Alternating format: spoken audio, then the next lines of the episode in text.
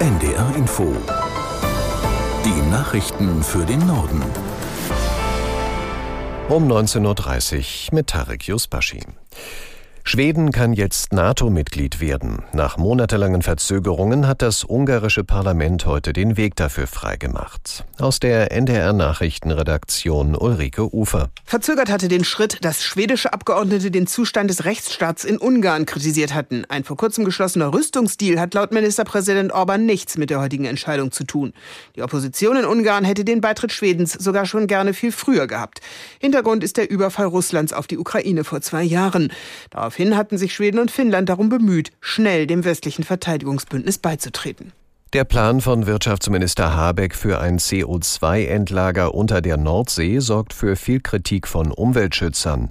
Die deutsche Industrie und mehrere Unternehmensverbände fordern, das Projekt möglichst schnell umzusetzen. Aus der NDR Nachrichtenredaktion Hauke Schelling. Für sie wäre das sogenannte CCS besonders vorteilhaft, weil sich beim Zementmachen oder bei der Müllverbrennung nicht vermeiden lässt, dass CO2 entsteht. Und das ist auch das Argument von Habeck.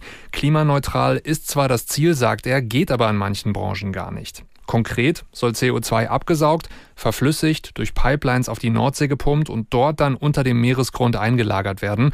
Greenpeace und auch BUND sagen, viel zu teuer und null nachhaltig. Und auch bei SPD und Grünen im Bundestag sind die Reaktionen eher skeptisch. Die EU-Agrarministerinnen und Minister wollen die Regeln für die Landwirtschaft weiter vereinfachen. Darauf haben sie sich auf einer Sondersitzung in Brüssel verständigt. Aus Brüssel Paul Vorreiter. Der belgische Agrarminister Claron Wall sagte, die Vorschläge der EU-Kommission dazu gingen in eine richtige Richtung, reichten aber nicht aus. Landwirtschaftskommissar Wojciechowski sprach sich nach dem Treffen für flexiblere Umweltauflagen für die Landwirte aus. Europaweit protestieren Bauern unter anderem gegen zu strenge Umweltvorgaben im Rahmen des europäischen Grünen Deals, Billigimporte aus Drittstaaten und zu viel Bürokratie. Um das Brüsseler Ratsgebäude herum sind rund 1000 Bauern mit ihren Traktoren vorgefahren. Einige Demonstranten zündeten Reifen an, durchbrachen Absperrungen und gingen vereinzelt auf Polizisten los, die wiederum Tränengas und Wasserwerfer einsetzten. Der deutsche Aktienindex hat ein neues Rekordhoch erreicht. Er stieg am Nachmittag zeitweise auf 17.453 Zähler, 0,2 Prozent mehr als am Freitag. Seit Jahresbeginn hat der DAX um 4 Prozent an Wert zugelegt. In Bremerhaven ist heute ein riesiger Autofrachter aus China angekommen. Es ist der erste der chinesischen Elektroautofirma BYD, der dort eingelaufen ist, mit 3000 Autos an Bord. Mitte Januar war das Schiff von China aus zur Jungfernfahrt gestartet, mit Bremerhaven als erstem deutschen Stopp.